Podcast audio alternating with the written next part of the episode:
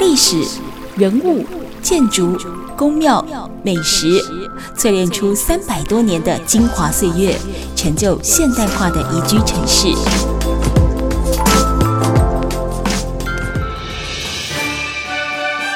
走进台中故事馆，处处有惊喜，句句有故事。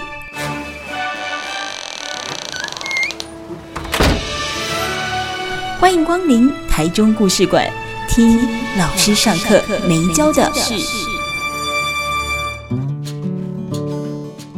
Super 九九点一大千电台台中故事馆，我是念慈哦。在这个礼拜，我们进行到的是有温度的故事馆。那么节目当中呢，有我们温度月刊的主编燕如。那今天带来两位好朋友，一位呢是我们福气协会的理事长孙德利孙老师，老师你好。是呃，各位听众朋友大家好。是，还有我们秘书长张雅婷，雅婷你好。各位听众朋友大家好。燕如你专心一点，你好。我刚刚想说，哎、欸、哎、欸，我现在是休息时间。你以为我忘了你吗？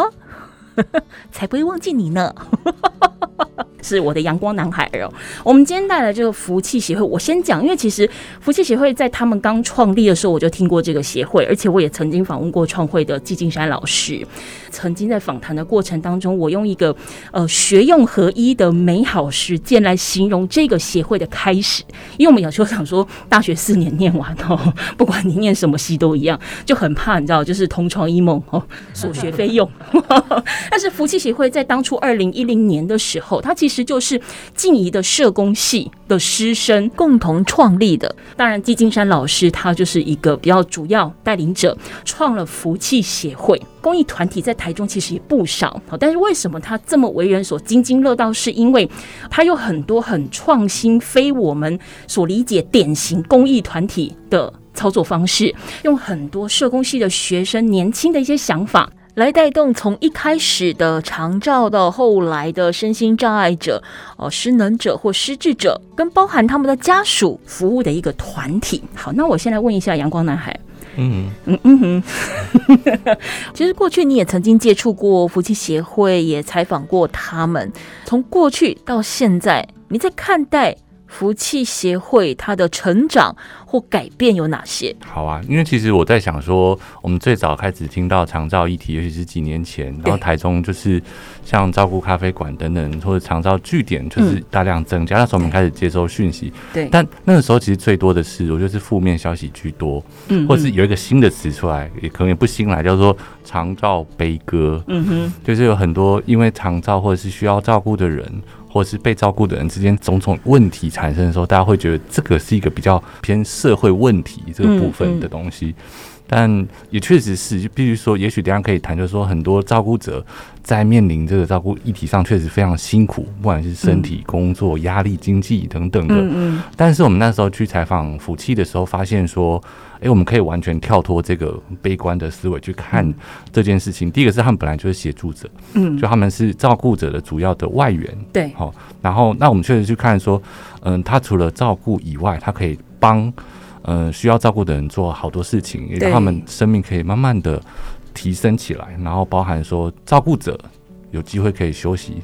等等，所以我第一次发现说，哦，原来我们看长照可以不用这么悲观，这么可怜。嗯嗯，对，我们那时候完全跳脱可怜这个这个标签。嗯嗯，对，但有他们用很多创新的方式来做经营，那今天真的是可以。好好跟大家聊聊看。嗯，什么叫创新呢？它其实不只是一个协会，也不只是一个据点，它有一个照顾生活馆、烘焙坊，好，接下来还有这个咖啡厅。然后他还带着这些学员们或伙伴们，不是只有关在家里，我们还四处去走动，接触社会。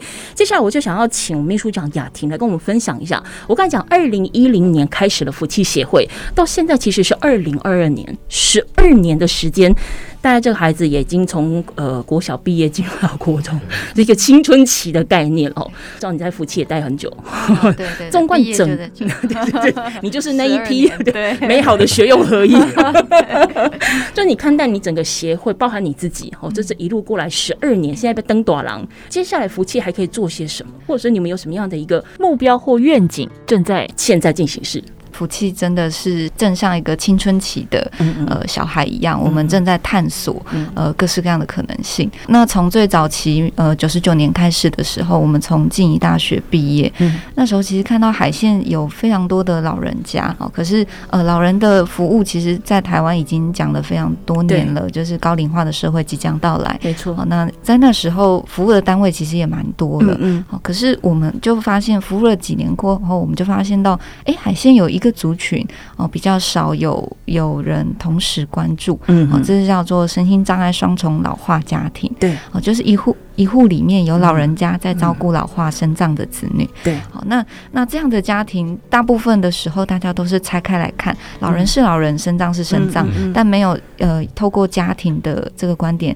去看哦，到底这样的家庭有什么需求，嗯嗯，哦，那我我们就找到了，哎，我们或许可以施力的地方，嗯嗯，哦，那大概一百零一年开始，福气就呃扩展了两个服务的呃面向，嗯，一个是针对照顾的部分，对，老人家年纪大了。需要照顾，嗯嗯，好，那我们就开始做照顾服务。对，那另外一个部分是这些身心障碍者，嗯，好，那或许也又结婚生子，生了第二代、第三代的身障，嗯，他们的需求到底是什么？嗯嗯，哦，就是我们开始在思考的。嗯，那后来认识了同心圆的精神复健中心的呃。老师，呃，孙德利老师也是我们现在的理事长。嗯嗯，我就开始在思考说，诶，要如何帮助生障者自立？因为自立这件事情，其实你你要要求一个呃，可能十八岁从特教学校毕业，嗯，他他完全没有任何的社会经验的人，他有有办法。自立，这完全是不可能的事。嗯嗯，那我们必须从呃先培养他的自信开始。对。那第二个是家属的部分，家属要开始放手放心。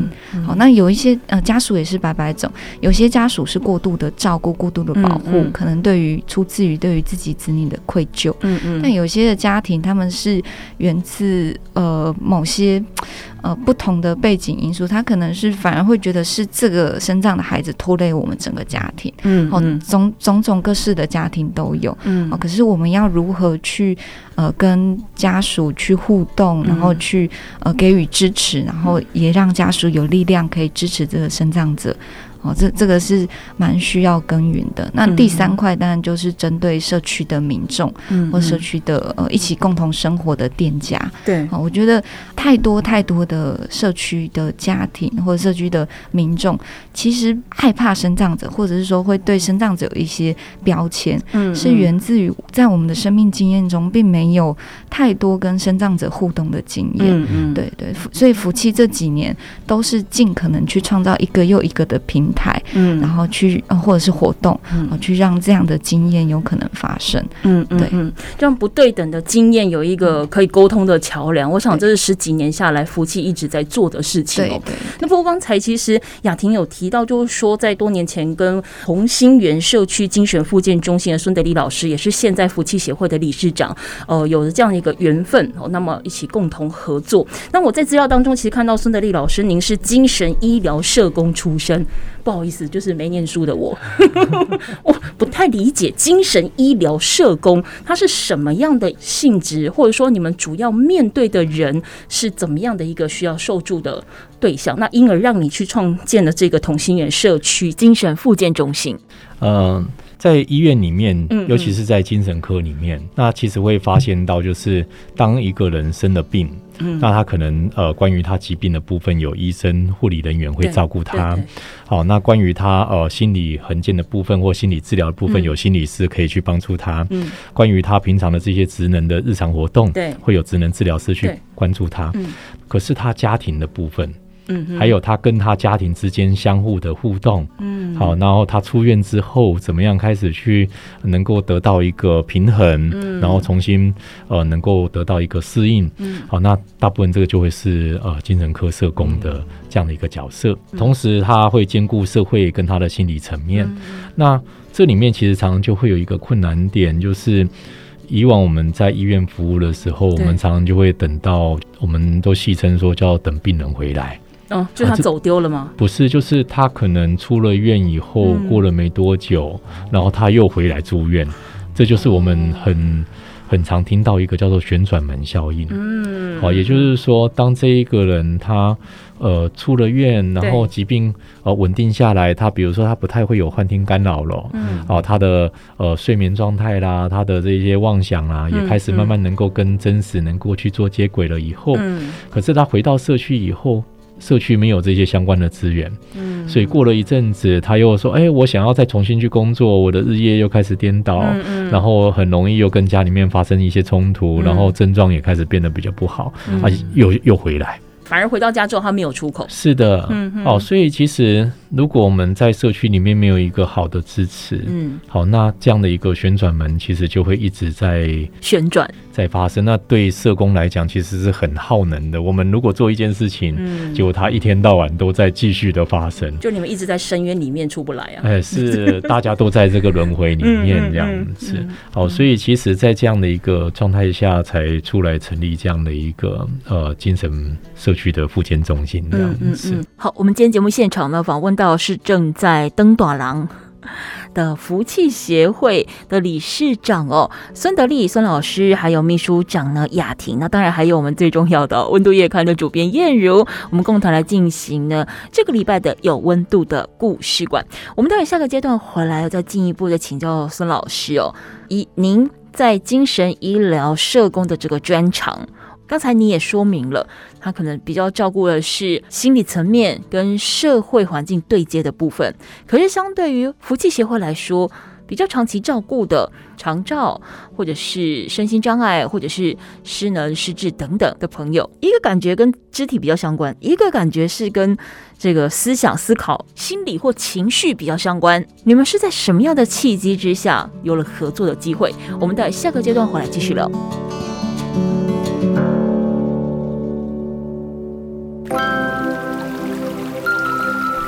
史、人物、建筑、宫庙、美食，淬炼出三百多年的精华岁月，成就现代化的宜居城市。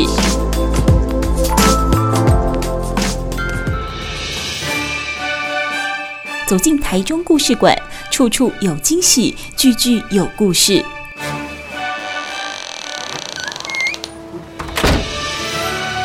欢迎光临台中故事馆。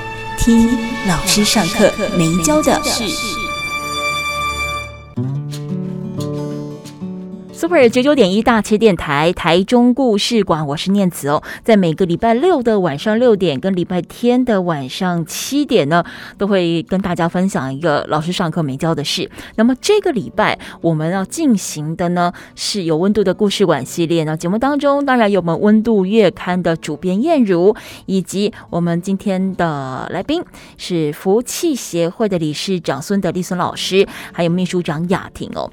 那么刚才我们前一集。其实雅婷跟呃孙老师都个别跟我们谈到了福气协会今嘛喜节被登短来看咱们哦，呃有很多的创意，有非常多的想法，也很乐于接受挑战，而未来的目标又是什么？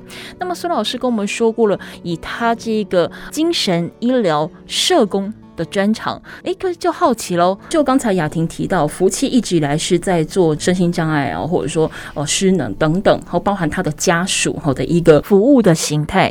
可是我们可以理解，就是说，比如说失能哦，或者是说我们有一些的这个肢体的。障碍，我们理解可嗯嗯是 cut 是 q 嘛，就是他是行为能力上的。可是，在精神层面，它是藏在脑袋里面的。或许脑袋会影响你的行为，但它其实最重要的病灶可能是在你看不见的地方，是两个完全不同的族群。你们怎么到最后会都在一起，甚至是发展成一个合作伙伴的关系？像精神障碍者哈，他这样的一个状态，其实呃，他也会反映在就是说。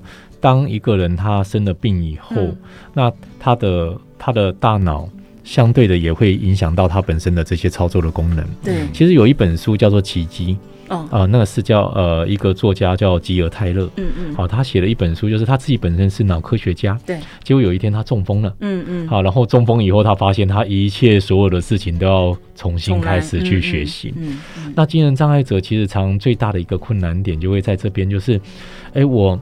我当我生病了以后，其实我大脑受到一些损伤，嗯嗯，可是我的印象当中，我还停留在我以前可以做到这些事情的这些阶段，嗯嗯，那我们就必须要重新把他们拉回来，在日常的生活里面，以他们自己的经验来做主体，重新建立这样的一个生活的一个呃，像是律动，好，然后恢复这一个人的生命的律动了以后，他自然而然就会慢慢的能够呃。健康的部分呐、啊，他的这一些呃技能的部分，嗯，就会可以慢慢的去回复。嗯哼，那在这样的一个基础上哈，嗯，其实我们也会开始发现到，就是说。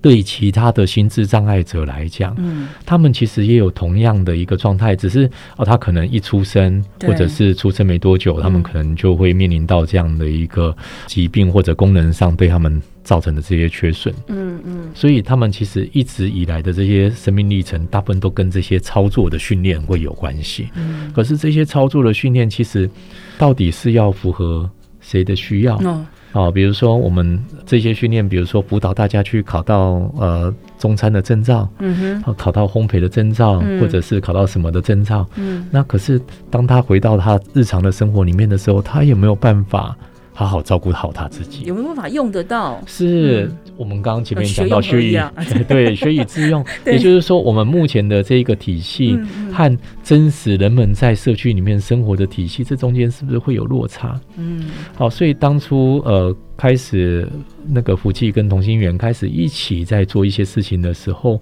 其实就会把这个焦点锁回到人们平常的日常生活里面来。嗯，好，所以这样的一个日常生活，它必须要透过实际的。参与、尝试和锻炼，那这样子还可以收到额外的附加的好处。嗯什么额外附加好处？每天去菜市场，就会开始去跟这些社区的民众开始会有一些接触。嗯那这些接触，不管是呃精神障碍者或者是一般的心智障碍者，刚开始可能第一两天，大家都会用异样的眼光来看待。嗯。可是，当这件事情它慢慢的变成是一个常态的时候，嗯，大家其实就会慢慢接纳，它就是我们社区的一份子。嗯嗯嗯。好，所以呃，这样的一个参与和融合，其实远比我们过往在课堂里面学到说，哦，我们应该要去做倡议啦，然后呃，去办办活动啊，这一些很扎根的。参与融合的体验其实是更重要。嗯，那他也慢慢的，呃，让这一些社区的民众开始对于我们这些所谓的障碍者开始有全完全不一样的这些看法。嗯，好，所以呃，这样的一个看法，其实慢慢的在夫妻这里面，其实也得到一个很好的回馈，就是说，我们如果我们想要开始去做好这件事情，嗯，那我们就必须要以。呃，当事者就是障碍者本身或者他的家属为主体去认识这个世界，而不是在用我们这一些所谓的没有障碍者的角度说啊，所以你们应该要怎么样？嗯嗯。好，所以透过他们实地的这样的参与，这样的世界展现了以后，我们其实也在这里面去做学习。这也是在实践一个社会缝合，就是让他的那个平台不只是拓展，主要是能够让他齐平，就是说你站在对等的位置上面之后，你才能够去了解对方真正的需要是什么？就像有时候我们在讲说啊，利嘎金娜恭维吼，你最好是蹲下来跟他一般般高，要不然你怎么样都会觉得好像有一个上对下的压迫感，是我给你的，我施予你的哦。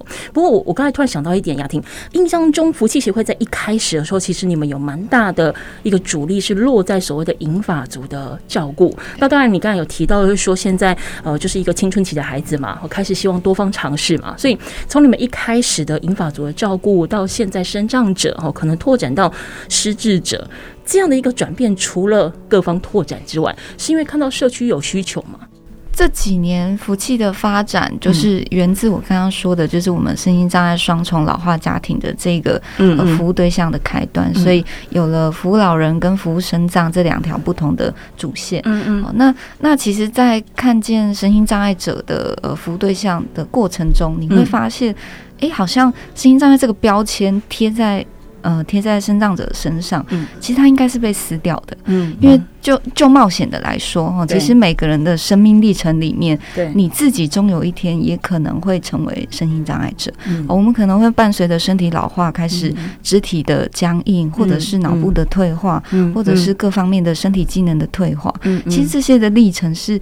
呃，或许老天爷就是赋予每个人都必须要去经历的，只是早晚，嗯嗯、或者是只是你是呃等当事人，还是你是照顾者，嗯嗯，对对，所以这件事情是普世大家要共学的议题，嗯，对。那那当我们每个人都会面临到身心障碍这件这个课题的时候，对，我们该用什么样的心态或者是什么样的呃方法来互相帮助？嗯，这件事情是我我们想要去看见、去体验的。那身身心障碍者在我们夫妻这十二年来，呃，很多的时候就是这种照顾的传统观念，都是把生长者封闭起来，在一个安全的环境下，呃，度过他们的一生。嗯嗯、呃。可是这个所谓安全的环境下，就像我们刚刚理事长讲的，它其实会衍生更多更多的照顾议题。可能原本是智能障碍，它开始有了精神障碍，开始有了各式各样肢体等等功能的退化障碍。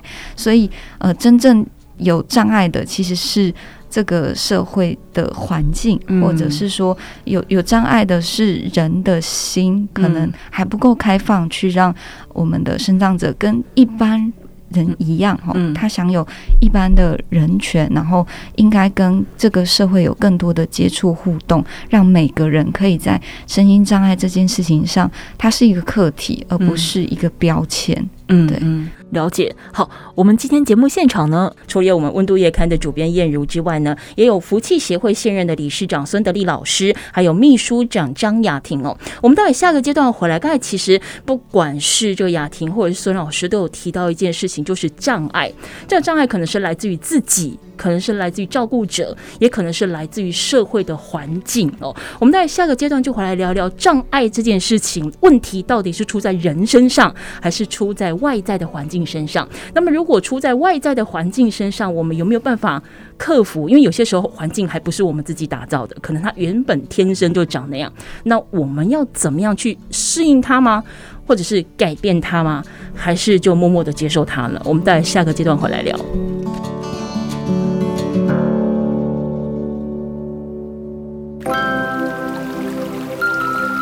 历史人物。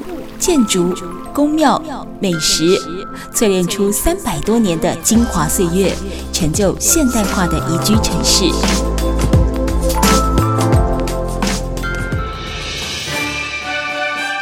走进台中故事馆，处处有惊喜，句句有故事。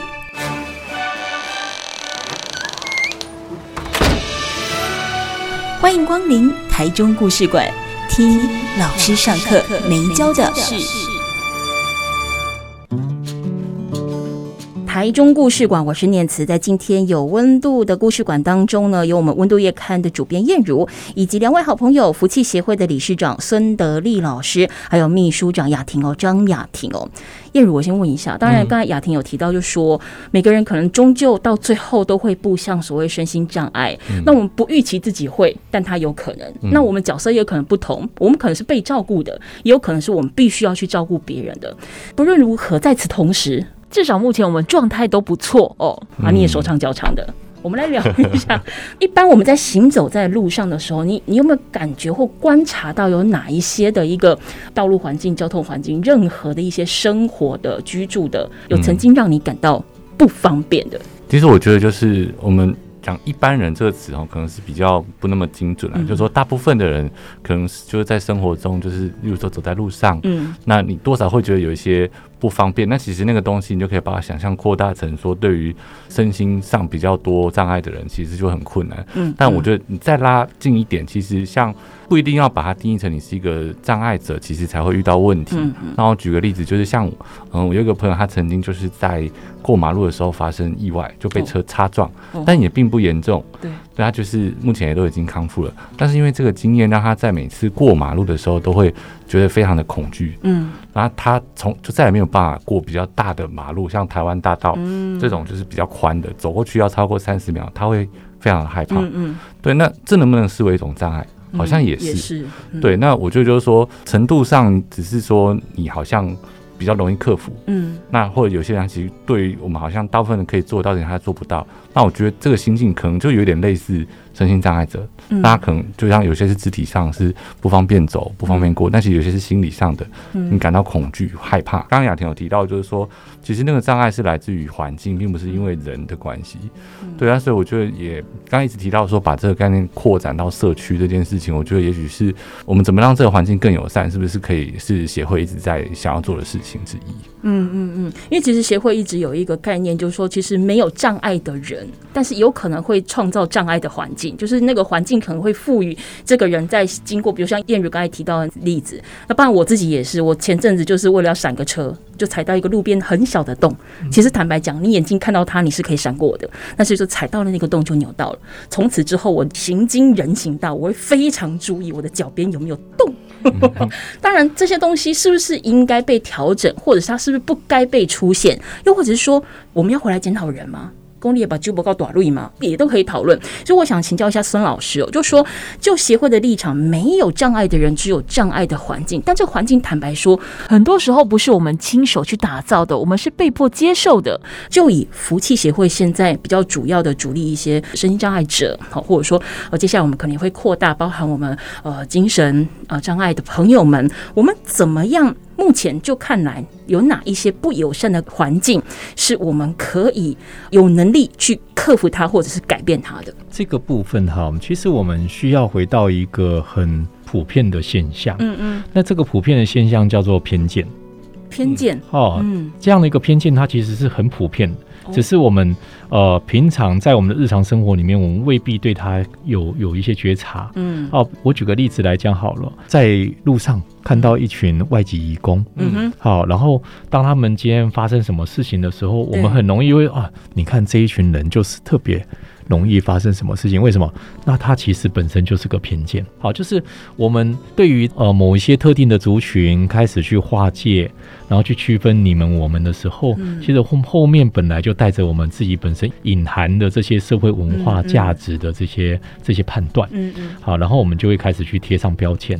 那这些东西它并不是呃今天才开始，它是一直都在我们的文化脉络里面。嗯那我举个最简单的例子，对，我刚啊，我们在呃访谈前其实有稍微聊一下，我的父亲是个呃外省人，对，那我妈妈是个本省人，嗯哼，那他们。当初去菜市场买菜，嗯嗯，好，那他们用一百块就会买出两个不同数量的东西，他算不算？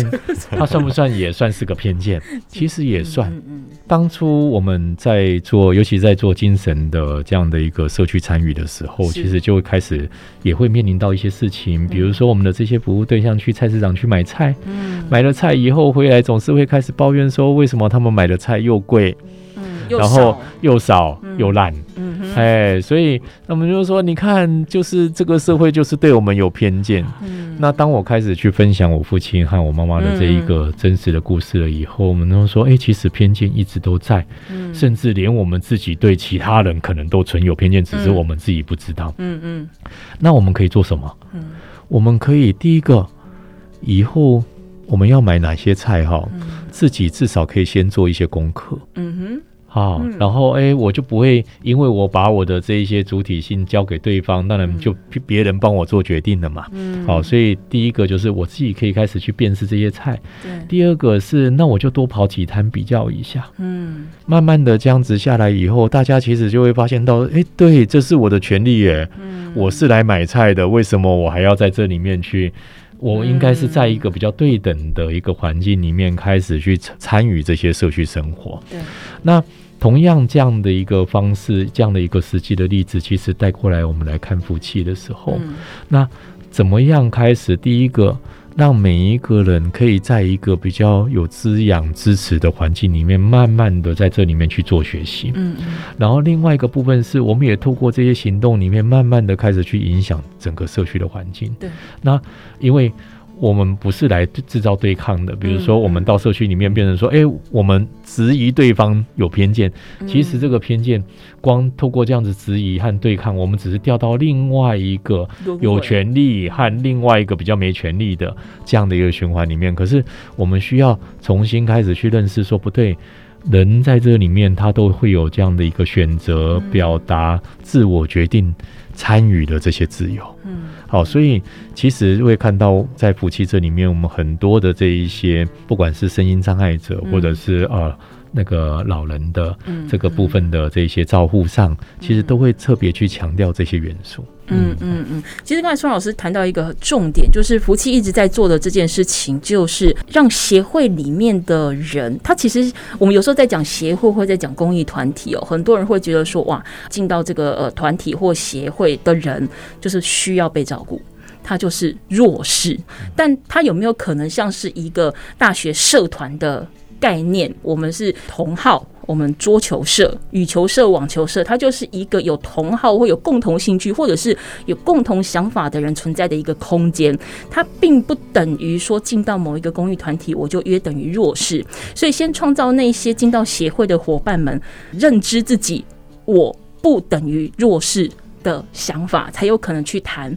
后续嘛，吼，那雅婷，接下来我想要请教你，就说延续刚才孙老师提到，至少先从人开始出发。我不认为自己是个障碍，因为有些人会觉得我是个障碍，我可能手脚不方便，我可能情绪很容易起伏，我就是一个会影响他人的人。好，所以我们从人开始出发，去建立某种程度的自信心跟重新自我定义之后，福气做了很多跟社区连结的事情。那这整个过程当中，从一开始到现在小有成绩了，居民们给你的反馈，从一开始或许是排斥的、讨厌的、赶你们走的，到现在他们有没有给你们什么样的一个回馈？这些年来有许多支持你的就是社区民众，但也有很多呃不理解，所以会排斥你的社区居民。啊，举例来说，我们。呃，我们协会在五年前成立了一个福气烘焙坊，是哦，这个烘焙坊就是呃，希望透过这个烘焙品，哈，食物是一个很好跟人产生连接的方式，没错。所以我们透过制作烘焙品，让呃身障学员可以呃奉献他们的呃工作能力，工、嗯，然后呃去在这个社会上找到自己的角色，嗯嗯。那在这个呃我们在福气烘焙坊日常作业的课程里面，有一环节就是我们每天会带他们到社区里面去运动，或者是去。捡拾垃圾，嗯，哦，那我们就有一个个案是呃，头瑞症的孩子，好，妥瑞症他在呃户外，就是或者在比较没有安全感的环境里面，哈，他的可能就会不自觉的发出声响，对，好，那那这个时候就可能打扰到了呃附近大楼的邻居，好，那他们就冲下来呃对着我们学员大骂说，嗯，你你为什么一直叫，就是叫叫叫的都不会停，然后打扰到他休息。那就请我们老师把他带进教室，不要再带他出来。嗯嗯。好，其实这样的这样的呃情境底下，我们一开始当然是会觉得诶有点有点受伤哈。对于我们的学员来讲，他不是故意的。嗯嗯。好，可是后来。转念想想哦，这是很好的对话机会，嗯，所以我们就找到社区的总干事，嗯，看能不能带我们去拜访住户，嗯，然后去呃试着跟住户沟通说，说什么是图瑞症，那为什么这个孩子会有这样的情绪反应？那真的总干事跟主委也都很认同、很支持，他觉得呃其实。人跟人互动本来就是会有很多的摩擦，哈，这是很正常，不是只放在身心障碍者身上，好。可是如果我们可以透过这一次的互动，或许一开始是负向的经验，对，可是有机会可以去沟通、去对话，那他就有可能转变。好，所以我想要强调的就是，呃，每个人都会有因为自己的成长的脉络里面会有不同的观点，好，会有不同的想法，好，可是这些观点应该是可以被打开、被挑战的。那我们都可以透过对话去转换自己的观点，好，随着时代的变化，观点也应该要有一些转换跟调整。嗯，对对，所以呃，福气创造的这种对话空间，就是希望说，我们每个人或许可以把自己不同的想法放进来，好，透过对话啊。找到我们可能下一个时代可以去呃迈进的一个方向，这样子。嗯嗯，用时间换取空间。对对，嗯嗯。好，节目现场在今天有温度的故事馆当中，我们访问到的是温度月刊的主编燕如，还有福气协会的孙德利理事长，以及呢雅婷秘书长哦。我们在下个阶段回来再继续聊一聊。福气协会在台中的海线地区，其实已经是算颇具规模而且相当稳定的一个公益单位了。那牵涉协助的对象也非常的广泛，但你也知道，就是当一个组织结构越来越庞大的时候，它想当然尔的必须要有相对应的人力、物力跟财力来支撑。我们待会回来就来请雅婷跟孙老师来聊一聊哦，福气协会为何在这样的一个公益团体其实不是很好经营的状况之下，这么坚持，开拓了这么多的据点，服务这么多的人。我们在下个阶段回来继续聊。